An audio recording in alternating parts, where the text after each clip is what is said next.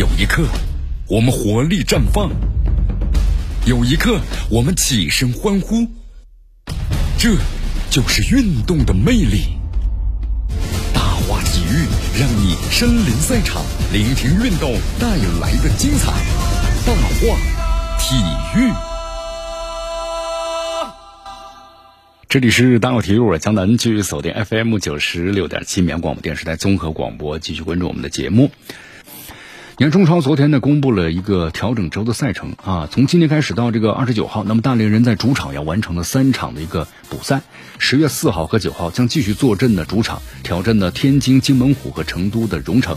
你看，要打五个主场，这是大连人抢分的一个很好的机会啊！河北队应该首当其冲嘛，是拿分对象。不过，对于这个排名垫底呢、被普遍看低的对手，谢辉啊却给予了更高的重视。他表示呢，今天这场比赛可能会和后面的几几场比赛相比的话，都相对很难打。你看保级的球队，我们说那都是拼了老命啊，平常是百分之一百的精力，现在可能百分之两百、三百的精力就拿出来了啊。好，我们来关注一下李伟峰啊。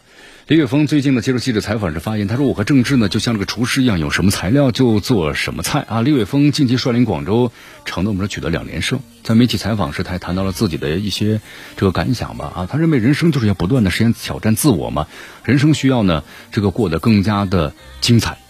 李玮峰和郑智啊都肩负起带队呢走出低谷的重任啊，广州城和广州队现在成绩都不好，都是在垫底。他说：“我和郑智一样吧，他回到广州队，我到了广州城，都是放下了私心，对球队负责。那我们现在的话呢，要回馈这个投资人啊，为了报恩。他说，我们就像这厨师，有什么材料做什么菜，不挑食材，就是把普通豆腐做成佛跳墙，这是有成就感的。好，希望他们能够打出更好的成绩吧。